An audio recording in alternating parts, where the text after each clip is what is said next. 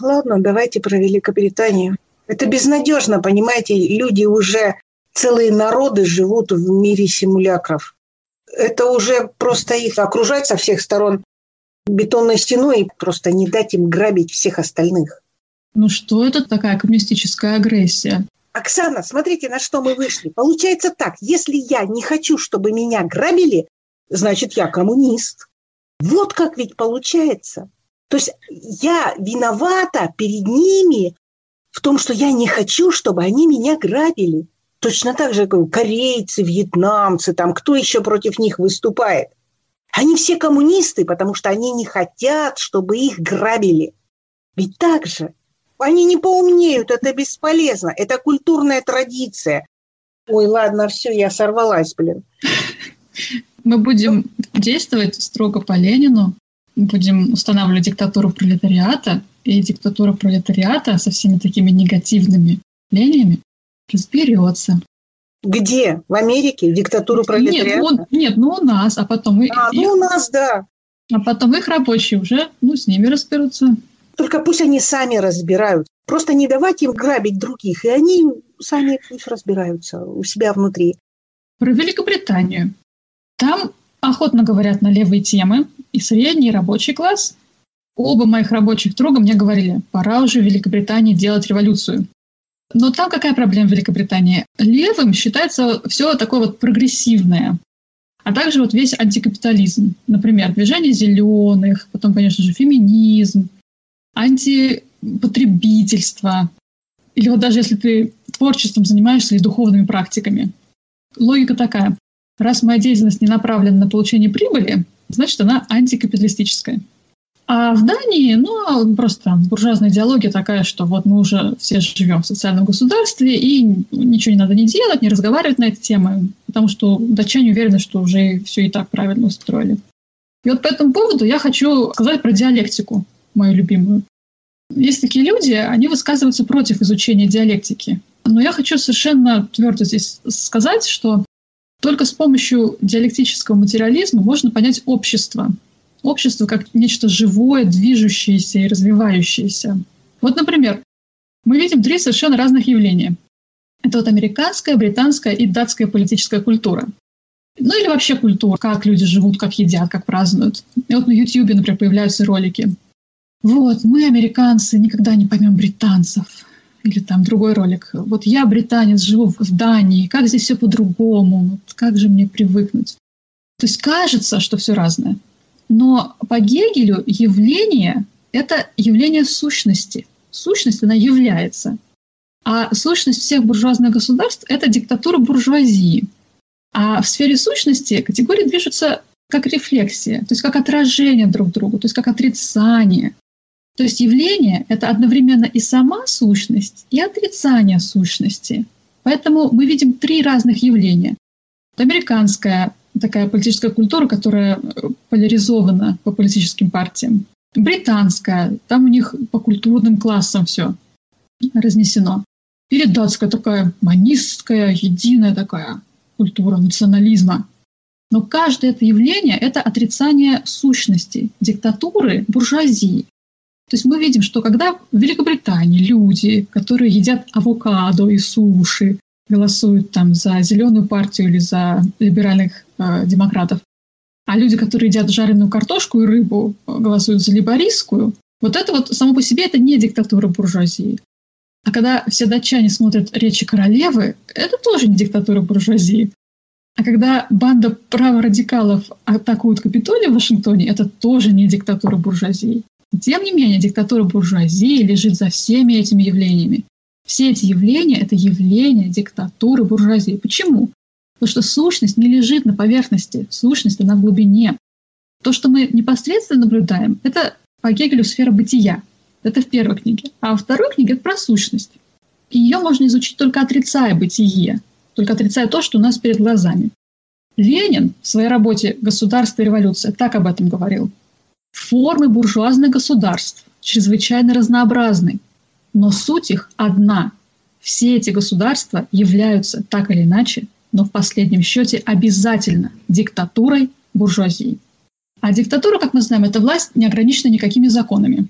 Буржуазное государство, понятно, что буржуазия пишет законы, поэтому она и не ограничена ими. Поэтому, когда британцы голосуют за одну партию, за другую партию, власть сохраняется у буржуазии, неважно, какая там эта партия. А когда банда атакует Конгресс, это вообще политический театр, этих людей использовали как пешек в межпартийной игре, и диктатура буржуазии вообще никак не задела. А когда датчане смотрят речи королевы и втыкают в землю государственные флаги, это только закрепляет влияние буржуазной идеологии, потому что дает датчанам иллюзию того, что классовых противоречий нет, то, что они все едины. Но идеология-то может различаться, но где диктатура буржуазии, там буржуазия творит, что хочет. Например, вот возьмем Россию. Вот некоторые любят называть Путина царем. Подняли пенсионный возраст. Ну так и в Дании, которую так любят некоторые либералы в США и в России, тоже подняли пенсионный возраст. Или вот другой пример, мой любимый. Наступила вот пандемия коронавирусной инфекции в Дании. И у нас тут на полуострове, на севере Ютланда, заразились норки, зверьки такие на фермах. Так датское правительство приказало их всех уничтожить, 17 миллионов. Отправляли солдат помогать фермерам, если что. А потом в Орхусе был так называемый протест тракторов. Фермеры приехали протестовать. Но вы понимаете, как говорили в фильме «17 мгновений весны», когда дело сделано, говорить можно будет что угодно. Сделать уже ничего будет нельзя. Норок-то больше нету. Какие-то там эксцессы были, писали в газетах, там солдаты себя не очень вежливо вели. Ну, власти извинились. Ну, извиниться-то всегда можно постфактум. М? А вот в тот момент, когда совершается, собственно, диктатура правящего класса, вот пришли солдаты с оружием. Вот как они скажут, так фермеры сделают. Ну, такой пример. Или вот некоторые в России говорят, вот как хорошо, что на Западе есть право на митинги, можно протестовать. Ну так право-то оно и в России есть. Просто право – это возведенное в ранг закона воля правящего класса. Так что правящий класс какие захочет протесты, такие позволит. Какие не захочет, такие не позволят. Я вот лично помню, против войны в Ираке, в Лондоне, вышли какие-то там невероятные количество людей. Ну и что? Протестовали. А война все равно была, люди погибли, Ирак в руинах, музей разграблены, мировое культурное наследие обеднело. Но диалектически, конечно, лучше жить справа на протесты, чем без него, потому что с ним это буржуазная демократия, а без – это уже фашизм. А при фашизме не только протестовать, но и собираться в профсоюзе нельзя, и Маркса нельзя читать. Так что а, в чем-то эти люди правы, которые про протесты говорят, это хорошо. Да, это хорошо, когда можно ходить на митинги, сам этот факт это хорошо. И опять же, вот я слышу высказывания некоторых россиян, вот и нам бы так пожить, вот хоть бы при буржуазной диктатуре, но зато сыто. Но ничего подобного жизнь датчан не только полностью зависит от воли буржуазии, но еще от воли и действий самого крупного на сегодняшний день империалистического хищника, то есть США. Мировые капиталистические кризисы накрывают Данию как тайфун. В 1973 году, например, в Дании разразился кризис из-за войны на Ближнем Востоке и эмбарго на нефть, который установили арабские страны. То есть, коротко говоря, Европа пострадала из-за политических махинаций США на Ближнем Востоке. И в Дании с 1973 по 1983 год безработица выросла в 10 раз. И вот эта идиллия, которую датчане обрели в 60-х годах, вот домики на каждую семью, вот машинка, вот все это закончилось. Датчане опять переехали в квартиры, где выросло уже следующее поколение датчан. Или вот в 2008 году, когда был кредитный кризис, как отреагировало датское правительство? А так же, как американское и британское. То есть отдало бюджетные деньги народные, банкирам, которые потеряли эти же деньги со своими махинациями, жульническими схемами. А сейчас, во время коронавирусной инфекции, оказалось, что у Дании нет необходимой производственной базы, чтобы протестовать этой пандемии. Большую часть медицинского оборудования и средств индивидуальной защиты пришлось покупать в Китае. Сейчас вот вакцин не хватает. Дания их заказала, но они не поставляют. Проблемы с этими вакцинами. Так что то, что датской буржуазии невыгодно, или американской, то и не нужно. Образование, медицина, общественный транспорт, почта – это не приносит выгоды. И поэтому буржуазные правительства стараются тратить на это все как можно меньше. Вот я хотела про почту сказать. В России люди недовольны почтой России, там все медленно, отправления теряются, в отделениях связи стали продавать продукты питания. Но хочу сказать, что не надо обманывать себя и думать, что это только злая почта России такая или злое российское правительство так устроило. Это просто обычные неолиберальные реформы, которые проходят во всех капиталистических странах. Вот взять знаменитую почтовую службу Великобритании.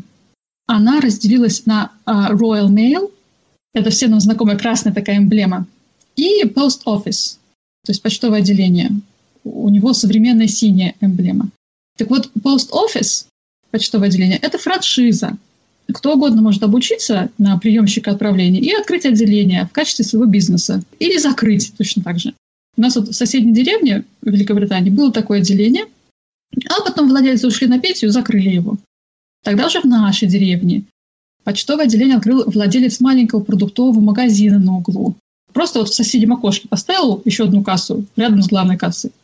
В больших отделениях пост-офис стали продавать канцелярские товары, а вот в Дании вообще, если можете себе представить, вообще нет почтовых отделений. Они все в магазинах, маленьких и больших. Но если в Великобритании а, пока почта, по крайней мере, приходит быстро, то в Дании почтовую службу урезали так, что доставляют отправление гражданам, по-моему, раз в неделю. И поэтому письмо от одного датского города в другой идет как минимум неделю, а просто обычно 12-14 дней. Но хотя бы отправления обычно не теряются. Тут я врать не буду. Но это просто все разные стадии гниения так называемого социального государства, которое, как нас уверяют, э, может функционировать при капитализме. Так вот, не может. Поэтому я уже упомянула трудности, с которыми Дания столкнулась во время пандемии. Ну вот это вот, потому что США позволяет Европе только то производство, которое не конкурирует с, с их, с американскими монополиями. Вот. И это все началось когда? Это все началось после войны, после Второй мировой войны, с так называемым планом Маршалла, который был на самом деле планом, я не скажу порабощения, было бы слишком сильное слово, но планом контроля а, Европы со стороны американских империалистов. Китай, например, он ни у кого не спрашивает, что им там можно, нельзя производить, производит и все. И вот э, по поводу этого плана Маршала, вот мой любимый датский коммунистический художник Херл Битструп нарисовал так, что вот дядюшка Сэм открывает перед матушкой Дани чемодан, и у матушки Дани аж глаза загораются от вида нейлоновых чулок. И я смотрела документальный сериал на датском телевидении про историю Дании, и там в серии про послевоенные годы перечисляются все те блага, за которые Дания перешла на сторону США сельскохозяйственная техника, радио, холодильники. Эксперты говорили, вот теперь можно было положить еду в холодильник и не закупаться каждый день. И это означало больше свободы. И еще эксперты сказали, что холодильник был одним из оружий идеологической борьбы со стороны США, потому что Советский Союз не мог предложить Дании холодильники. Вот такие у них понятия о свободе. Так что вот если говорить о европейских ценностях, вот мы нашли одну такую. Это холодильник. Причем их же даже за язык никто не тянул. Это датский документальный сериал на датском для датского телевидения. Они могли бы сказать, что ну вот они такую вот персональную неприязнь испытывали к коммунизму СССР, что кушать не могли. А вот демократию США просто обожали. Но нет, они сказали, как, видимо, как и было. А потом говорят, а рабочие-то не могли себе позволить купить холодильники. М? И посреди всей этой послевоенной идиллии с планом Маршала устроили в 1956 году самую большую в истории Дании забастовку. Там было 100 тысяч участников. И там документальный фильм так нагнетает драму, что ту-ду-ду-ду. А буржуазное правительство подумало, подумало и приняло закон, который оставил зарплату рабочих на прежнем уровне, потому что надо было развивать промышленность Дании. То есть это они имели в виду, что надо было капиталистов подкормить в тот момент. И это при том, что во время так называемой оккупации, то есть когда буржуазное правительство просто-напросто сдало страну фашистам, сопротивлялись -то только коммунисты э, в движении сопротивления. И, и вот рабочие сопротивлялись тоже, устроили во время войны вторую по масштабам забастовку в Дании. Так что Дания – это страна мелких буржуа, и она так себя ведет и так и действует. А Россия не может позволить себе быть мелкобуржуазной страной. Россия – это огромная страна, в нескольких климатических зонах, из которых большинство трудны для жизни. И нам нужно планирование, капитальное строительство, инфраструктура в масштабах, которые Дании не снились. И тут мелким бизнесом в ларечках не отделаешься. Надо предоставлять медицину, отопление, транспорт, почту огромным территориям. А все эти общественные блага нельзя превратить в бизнес. Они никогда не будут прибыльными. И в Дании обходится тем, что все ездят на машинах, которые им стоят, как в Великобритании говорят, руку и ногу, такое выражение есть. В смысле, очень дорого. А вместо того, чтобы развивать общественный транспорт. В США, например, наука, технологии и иногда общенациональная инфраструктура развиваются только тогда, когда это нужно для военных целей. Поскольку США – это главная империалистическая страна, и ей просто необходимо поддерживать свое господство тем, что вот она будет развита. И вот, например, прекрасные знаменитые американские дороги – это был именно военный проект. Посмотрите на сети, полное название этого проекта – это «Национальная система Двайта Эйзенхауэра межштатовых и оборонных шоссе. Так написано Defense Highways. Это вот внутри США, чтобы вы знали. Defense Highways. Поэтому они такие хорошие. То, что их военные строили, для военных нужд. Так что, опять же, вот эти все завывания у нас в России. А, почему Россия не Дания? Ну, не Дания. Другие географические пояса. Если в Дании выйдет из строя отопление, ну, датчане завернутся в одеяло и выживут, наверное. А если вот в России зимой выйдет из строя отопление, ну, все тогда. Всем понятно.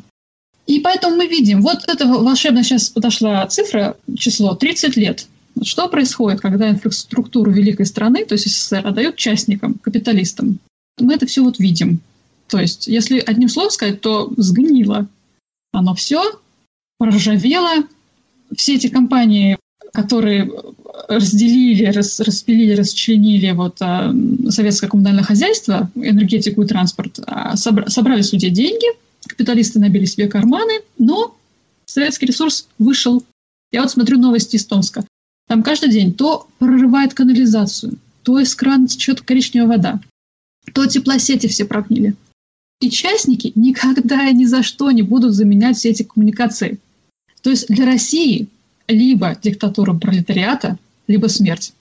И в прямом смысле тоже, потому что я слышу, некоторые мои знакомые говорят, а я что-то не замечаю внешние угрозы для России. А, извините, а вы в какую сторону-то смотрите? А? Потому что в новостях почитать. Французские истребители летали над Черным морем, к нашей границе прилетали.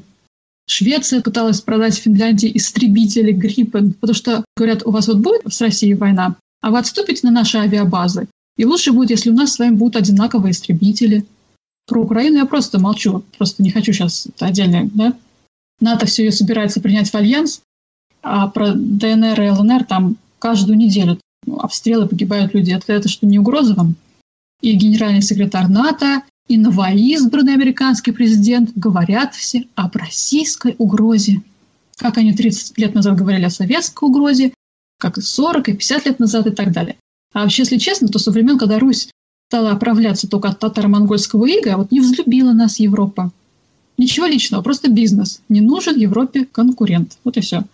Они друг друга не особо, я бы сказала, любят. Нет. Их отношение к нам – это нормальные европейские отношения. Друг к другу они относятся точно так же, ну, столетняя война в Франции и Англии уже само о себе говорит. И это не единственная ведь столетняя война в Европе. На заре складывания капитализма они, по-моему, только и делали, что они друг друга активно не любили. Да, это так. И чем они похожи все, вот западные обыватели? Как в фильме «Белое солнце пустыни» сидят такие, «Э, давно тут сидим. Я тоже вот давно тут живу, поэтому, понимаете, вот некоторые фразы, некоторые обороты, они прям тысячный раз слышишь уже. Одна из них такая, что вы говорите, вот я из России, и тут же пойдет, Россия такая большая. И я сначала думала, что это они из вежливости так говорят, чтобы что-то сказать. Ну, мало знают о России, ну, вот говорят, что первый в голову придет. Но потом я поняла, нет. Особенно, когда эту фразу говорят те, кто по работе или из интереса все-таки кое-что знает о России. Например, эту фразу мне сказал датчанин, которому я помогаю учить русский язык. То есть он интересуется Россией, знает кое-что, и тем не менее сказал мне, какая Россия большая страна, и как ей не везет с правителями. То есть то, что они на самом деле хотят сказать, но не говорят, это то, что Россия слишком большая. Вот если бы было много маленьких регионов, да поделить бы их между цивилизованными странами, вот это было бы хорошо. И у России не было бы больше плохих правителей, а были бы только хорошие, то есть европейцы. Сейчас вот, конечно, скажут, ну вот что, вот клевещешь, зачем ты на европейцев? Ну, а я скажу, они же уже это пытались сделать. Они же это во время интервенции в Советскую Россию. Ну, 14 государств пришли, хотели нас сожрать. Но Красная Армия показала, что почем. И российская молодежь, она, или даже люди более старшего возраста, они просто не понимают, что для западного обывателя мы ничто. В лучшем случае потенциальная прислуга, а в худшем – удобрение для полей. Как только в Европе поднимется следующая инкарнация фашизма, все эти милые европейцы, с которыми, может быть, вы сейчас даже дружите, пошлют войска на вас. Ничего личного, просто деньги. Самые там отчаянные вступят в армию, остальные будут работать, обеспечивать там армию, ждать барышей с войны.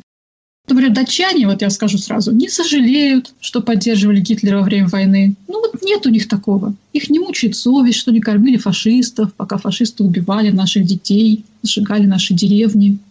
Это отсутствует. Нету. Нету такого. Угу.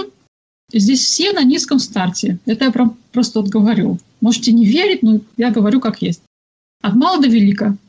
Они, поди, еще и радоваться будут, что у них безработица снизилась, поскольку увеличились военные заказы.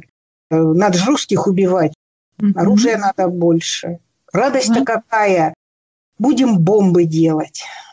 Вот у нас есть соседка. Замечательная такая дама в годах. Очень приветливая, разговаривает всегда с нами. Пирог нам вот принесла однажды. А после выборов президента США она мне так между делом говорит, хорошо, что Байдена выбрали он нам скорее поможет в случае войны, чем Трамп. Я так немного присела, а, а с кем-то вы воевать собрались? Ну, я не сказала, я так просто отошла, отошла бочком, бочком, так не знаю, какие у нее там мысли в голове, но с кем-то вот собралась она воевать. В школе, например, где я прохожу практику. Есть такой очень интересный мальчик, интересуется Россией, учит русский язык. Ну, вот у него герой – это Михаил Калашников. У них там были, а, была неделя специальных проектов. Он смастерил футляр для своей модели автомата Калашникова. Я его спрашиваю, ну а после школы что думаешь делать? Он говорит, ну в армию пойду, наверное.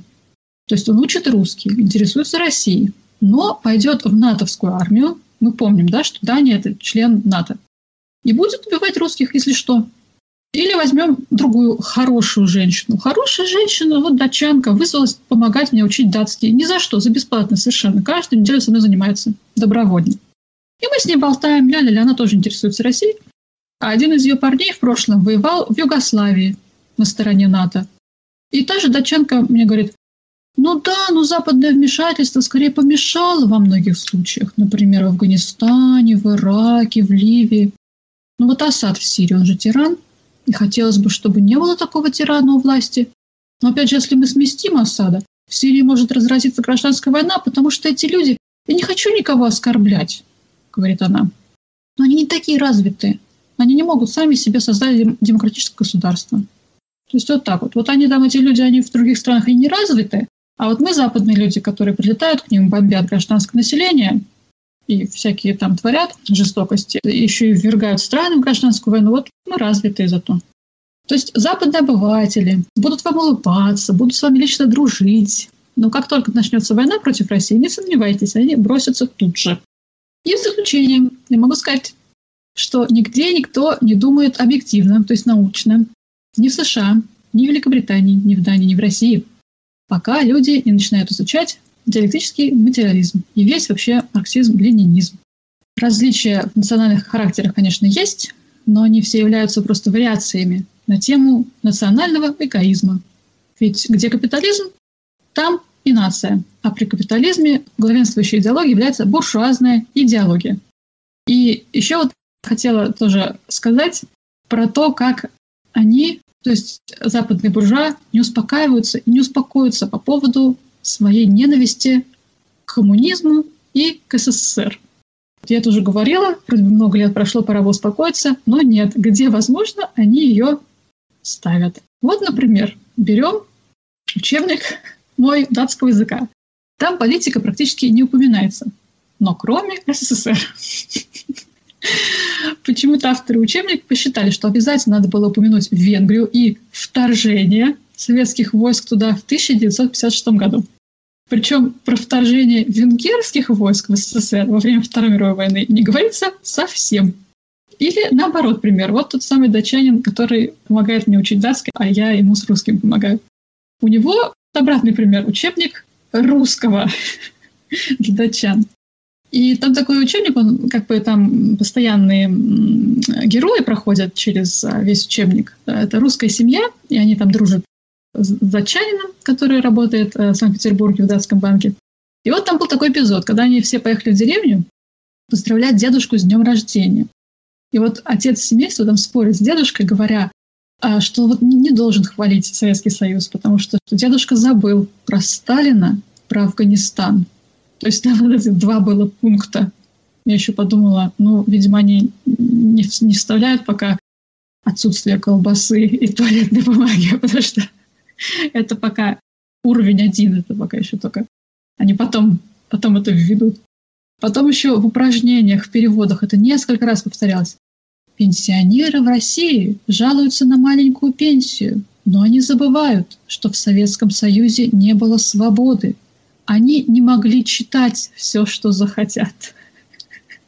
А без пенсии так свободно себя чувствуешь. Вот красота, когда тебе не на что жить, ты такой радостный ходишь, такой свободный абсолютно от всего, даже от еды.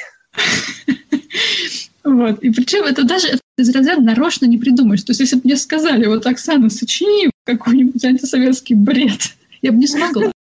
Я просто тут смеюсь, не останавливаясь. Да, конечно, вы забыли, что у них не было свободы, да, а еще плачете по своим пенсиям. Ну что тут можно? Тут можно только ржать, блин. Это люди вообще понимают, что они говорят или нет. Ну, с головой явно плохо, там идеализм, там материализма нет, и логики, соответственно, тоже нет. Потому что если у тебя в голове идеализм, значит, у тебя проблемы с логикой точно будут. Стройную систему, опираясь на логику, ты не выстроишь в идеализме. Даже у Гегеля не очень получилось. Как-то вот у него не работает это все без материализма-то. Без Фейербаха Гегель не работает. Нет, нет, не работает. И вот еще пример. Вот они пошли в этом учебнике русского языка послушать а, Ленинградскую симфонию Шостаковича.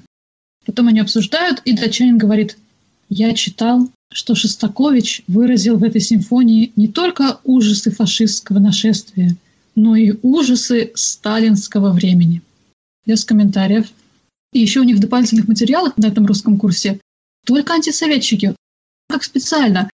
Либо вот прямые, типа как вот Жванецкий, либо такие вот поэты, которых советская власть не очень любила, там Ахматова, Цветаева. Прям вот это вот, да, прям вот направление такое. Мне не нравится Цветаева, значит, я неправильный человек с западной точки зрения. А если mm-hmm. она мне нравится, значит, mm-hmm. я человек продвинутый и культурный. Да.